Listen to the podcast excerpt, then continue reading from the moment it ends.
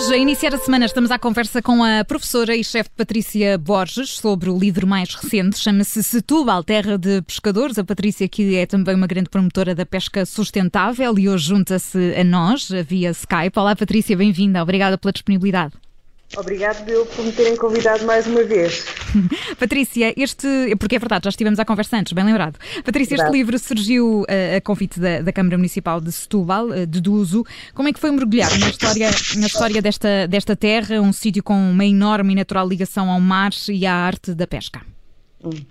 Portanto, hum, eu já tinha feito uh, outras publicações é, relacionadas aqui com esta temática do mar. Ultimamente, e sobretudo desde que veio aqui a Covid, eu dediquei-me basicamente a fazer aqui um levantamento do receituário tradicional que andava assim um pouco espalhado uh, dentro dos municípios. E como já tinha uh, escrito um, uma obra semelhante para Peniche, decidi então desafiar aqui o município de Setúbal, que aceitou logo de imediato aqui o meu convite para eu escrever este livro, não é? Que se chama Setúbal, Terra de Pescadores, e cujo aqui um dos objetivos, porque este livro tem vários objetivos, é o então de fazer o levantamento do receituário tradicional, sempre baseado aqui na gastronomia de mar. E foi isso basicamente que eu fiz, através de entrevistas a pescadores, também a cozinheiros locais, mesmo a pessoas que acabava por encontrar no mercado livremente, questionavam-vos sobre quais é eram os pratos comiam, não é, em casa, feitos uhum. com peixe, uh, quais eram as espécies utilizadas, como é que cozinhavam e foi uh, dessa forma que eu tentei passar uh, para este livro, ou seja, da forma mais genuína possível. Certo, há portanto o convite partiu, uh, lá está, da, da Patrícia, a Patrícia é que teve esta ideia, apresentou à Câmara que, que, enfim, que a aceitou. O mercado do livramento é engraçado, há uma parte do livro dedicada precisamente ao mercado, eu não consigo mostrar as fotografias que aqui estão, mas é possivelmente um dos locais, uh, enfim, mais característicos de, de Setúbal, onde se vê toda essa, essa riqueza, todo, todo o peixe uh, que, por lá, que por lá encontramos e que depois é usado, lá está, na gastronomia, este livro também inclui aqui receitas, mas Patrícia, há também aqui um retrato histórico da, da pesca em Setúbal. Há características da pesca por lá que são únicas, que não encontramos noutros sítios do nosso país? Uh, sim, a regra geral, uh, pronto, apesar que o nosso país está cheio não é, de regiões pescatórias, mas cada região pescatória tem as suas particularidades e Setúbal não é exceção.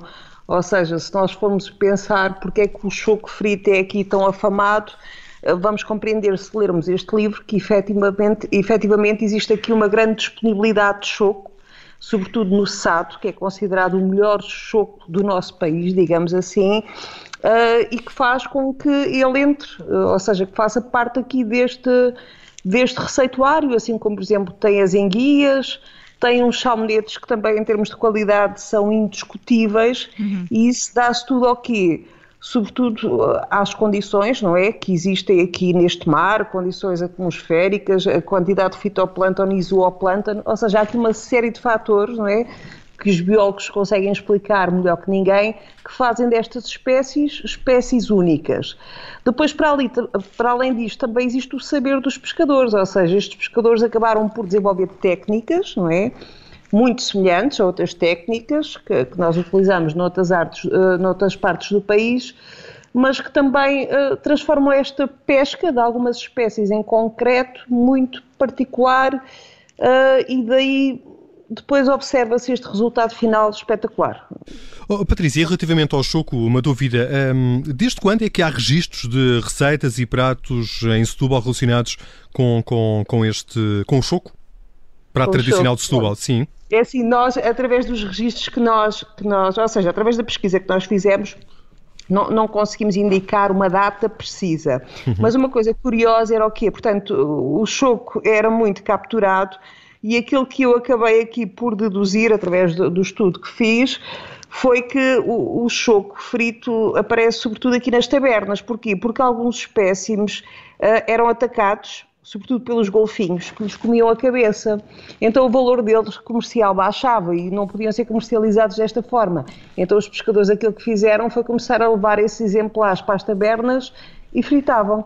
Basicamente, pronto. É, é uma das curiosidades que nós temos aqui relativamente ao choco frito, como também podemos encontrar sobre outras receitas. Certo, é engraçado, vocês uh, analisam também a forma de falar à Setúbal, uh, Patrícia. Oh, Exato, que é uma, uma característica muito particular. A conclusões é que, é que chegaram em relação Olha, a tudo isto? Eu, eu aprendi isto sobretudo com com, com um historiador local que tinha a ver com o quê? Ou seja, uh, Setúbal foi aqui invadido, de, entre aspas, não é, pelas conserveiras, uh, sobretudo aqui séculos XVIII e XIX. Uh, o que é que acontece? essas conserveiras foram investimento franceses. E esses franceses trouxeram com eles técnicos especializados, ou seja, digamos, vamos chamar aqui quadros superiores. E então o que é que acontece? Os tubalenses, não é?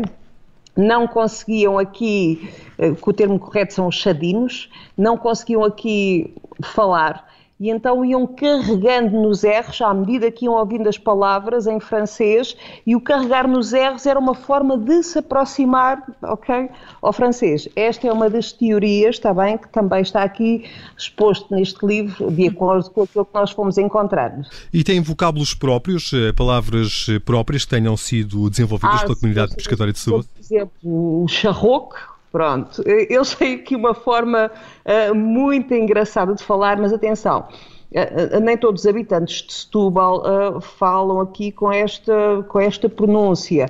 Aquilo que nós percebemos é que basicamente os pescadores locais continuam, por exemplo, a carregar muito nos R's, pronto, e muitas das vezes substituem, por exemplo, o termo charroco, eles dizem charroque, pronto, ou seja, terminam em E e não em O, mas, por exemplo, se falarmos com pessoas mais novas, uh, sobretudo se forem pessoas que já tiverem estudado a um nível mais superior, por exemplo, verificamos que esta pronúncia não, não existe.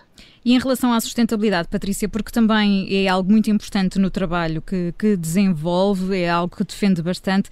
Aqui o trabalho precário ligado à pesca, à necessidade de criar eh, rendimento, enfim, nem sempre se calhar levou uma consciência neste sentido. Qual é a realidade que também identificaram ao longo dos tempos? A realidade, pelo menos aqui relativamente a Setúbal e comparativamente aqui com outras uh, zonas pescatórias, é efetivamente Setúbal uh, tem espécies magníficas, no entanto, uh, as quantidades de peixe já abundaram mais. O, e aquilo basicamente que nós reparámos muitas vezes quando nós estávamos a aguardar as embarcações para poder fotografar é que nem sempre as quantidades que eles descarregavam eram, aquelas, eram as suficientes para fazer face, por exemplo, ali à despesa do combustível, não é? Pronto.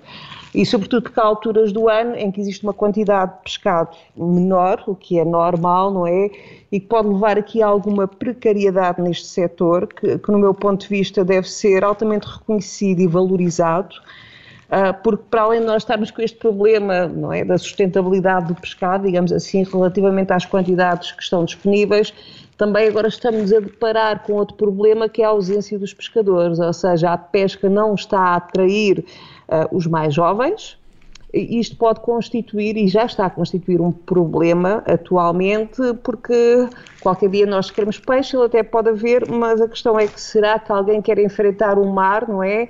E estar uh, sujeito. Uh, uma série de perigos não é? que podem acontecer e muitas vezes, e esta vida é, é, muito complicada, eu já, já participei em algumas pescarias, só enquanto observadora, graças a Deus, e digo já que há aqui questões como estar em pé, os balanços, muitas vezes a questão de utilizar a casa de banho, uma coisa para nós tão prática, mas para eles é, é, muito mais complexa, pronto. Ou seja, há aqui uma série de nuances que nós temos que ter consciência efetivamente e tentar valorizar o papel destes homens. E o, o rendimento que resulta da pesca eh, não é hoje um fator suficientemente atrativo das gerações mais novas?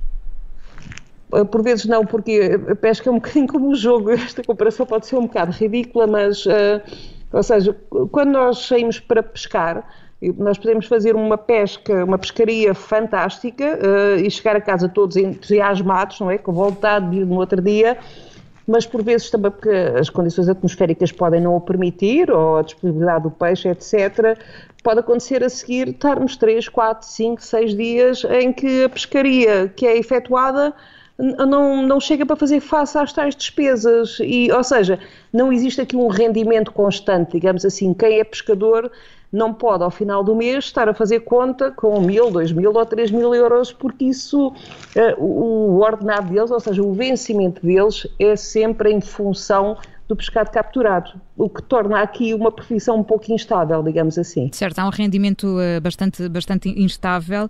Um, e, e, Patrícia, aquilo que viu, e normalmente nós associamos esta profissão também a uma certa tradição familiar, portanto, quando existe, vai passando quase de geração em geração, aquilo que viu em Setúbal é que de facto não há muitos jovens interessados em, em seguir a profissão dos pais, por exemplo. Não, uh, os jovens acabam muitas vezes também impulsionados pelos próprios pais, não é? a seguirem outro tipo de, de carreiras e, e também se nós olharmos não é, eh, para um passado até mais recente, antigamente a pesca e a agricultura eram as atividades eh, que estavam à mão, ou seja, as pessoas não tinham muitas hipóteses de estudar, não é? Ou de seguir outros percursos profissionais e acabavam por recorrer a isto que está mais à mão, digamos assim. E então a ideia, eu penso que se nós valorizarmos aqui a figura do pescador, se reconhecermos o trabalho deles, se valorizarmos algumas espécies, não é, que economicamente uh, estão muito pouco valorizadas e que isso não rende para o pescador, nem justifica a sua ida à faina, talvez uh, seja uma forma, não é, de nós um, criarmos aqui algum conforto para que um, estes mais jovens possam seguir esta profissão. Para que as novas gerações também se interessem. Patrícia, neste livro que, que escreve, que se chama Setúbal Terra de, de, Pescadores, há também aqui uma, uma visão mais de futuro, daquilo que, que, pode, que pode ser o futuro também da pesca. Fala na presença das algas e das microalgas, que são um elemento já com presença também na, na gastronomia em Setúbal, cada vez mais? Sim, é, é assim, a, ideia ali, pronto, eles têm uma coisa fantástica que é o sado, não é? O que acontece? O sado está carregado de plantas halófitas, que são plantas que nascem ali à beira-mar, beira-rio, e para além disso tem as algas. Uh, e tantas algas como as plantas halófitas têm aqui propriedades uh, fantásticas. Só para dizer, por exemplo, quando eu utilizo algas, por elas serem ricas em sódio e potássio, eu posso diminuir a quantidade de sal que utilizo na comida, por exemplo. As plantas halófitas também conduzem neste sentido.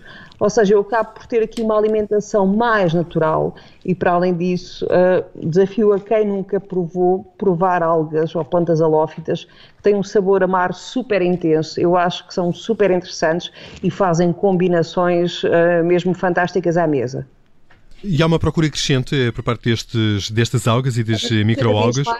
Mas efetivamente vemos aonde, portanto, em restaurantes, vamos chamar aqui nos restaurantes, sobretudo com estrelas Michelin ou restaurantes uhum. com uma cozinha mais avançada, também há algumas pessoas que têm mais cuidado com, com a alimentação, aqueles que vão, vou utilizar aqui os mais extremistas, os mais preocupados, recorrem aqui a estas plantas e estas algas, sobretudo às algas, porque é mais fácil encontrá-las disponíveis no mercado à venda, sobretudo desidratadas, do que propriamente as plantas halófitas, mas eu penso uh, que assim que as pessoas começarem a ter mais conhecimento sobre estes produtos, vão aqui efetuar uma procura maior em termos de restauração e superfícies comerciais, vamos ter que dar também uma resposta maior e a partir daí penso que de uma forma gradual, uh, tanto estas plantas como estas algas uh, se vão inserir de uma forma recorrente na nossa alimentação. E são os pescadores tradicionais que apanham estas algas, portanto há aqui uma transição da pesca tradicional para a apanha destas algas como escape para fazer face, porventura, aos menores rendimentos eh, que a pesca hoje dá a quem, a quem eh, faz desta arte da faina profissão? Não, a regra geral é assim, antigamente eu penso que se calhar as pessoas eh, se recordam que os pescadores apanhavam algas, não é? Pronto. E essas algas, regra geral, depois eram vendidas, por exemplo, para a indústria dos cosméticos, para as farmacêuticas. Hoje em dia não. Quem apanha algas naquela zona, e estamos a falar aqui sobretudo no Sado, um, são empresas, por exemplo, como é o caso de uma empresa que eu conheci, um, que é a Neptune Pearl, que para além de se dedicar aqui à, à, venda de ostras, que é outro produto fantástico que Setúbal tem, eles comercializam também as algas e as halófitas, ou seja, não é daqueles produtos que os pescadores busquem. Efetivamente, os pescadores uh, vão à procura do peixe, não é, e do barisco, sobretudo os bivalvos, porque esta zona é muito rica em bivalves, desde a conquilha, a ameijoa, ou lingueirão, ou navalha, como queiram chamar, mas efetivamente só empresas muito específicas é que se dedicam à comercialização destes produtos. E falou da questão da, das ostras, se calhar muita gente desconhece que há uma espécie de ostra endémica nestas zonas, não é? Sim, que é, pronto, que é a ostra portuguesa, ou seja, eles têm aqui uma história muito interessante à volta das ostras. Eu também uh, a desconheci, ou seja, há séculos atrás nós éramos dos principais produtores uh, de ostras a nível europeu. Uh, o que é que acontece? Nós basicamente aquilo que fazíamos é exportávamos as ostras, daí que ninguém se lembra de, não é? Há uns anos atrás haverem ostras em Portugal, porque isso não era muito falado, nem, nem integrava o nosso receituário. Uhum. Entretanto, um, o que é que acontece? Uh, houve uma altura que houve uma doença que afetou aqui as nossas águas e a produção ostrícola, digamos assim, acabou por desaparecer. Uh, há cerca de aproximadamente duas décadas, houve sobretudo aqui uma investigadora que decidiu voltar então a tentar reproduzir aqui a ostra portuguesa uh, nestas águas, ou seja, esta ostra, para ser reproduzida, nós temos que introduzir aqui as sementes, que vamos buscar à França, curiosamente, um, e, e, depois de as enterrarmos nos tais parques ostrícolas, elas vão crescendo gradualmente até atingir o calibre que o produtor pretende, e digo-vos já que as ostras de Setúbal são uma coisa fantástica que vale a pena uh, as pessoas provarem. Muitas vezes falamos da ostra francesa ou ostra francesa, mas temos aqui ostras uh, fantásticas. Certíssimo. E este livro inclui também aqui várias uh, receitas, receitas com ostras, mas não só. O choco frito está também incluído, os salmonetes, também as enguias. Há quem adora ensopado de enguias. Há aqui uma receita também incluída neste, neste livro da Patrícia Borges. Chama-se Setúbal, Terra de Pescadores. A professora e chefe Patrícia Borges foi a nossa convidada de hoje. Patrícia, muito obrigada mais uma vez pela sua disponibilidade. Obrigada, eu. Obrigada, até, até uma próxima. Bom programa e se quiserem provar a gastronomia de Setúbal, disponham. Muito bem, obrigada, obrigada. Patrícia, obrigada. Obrigada.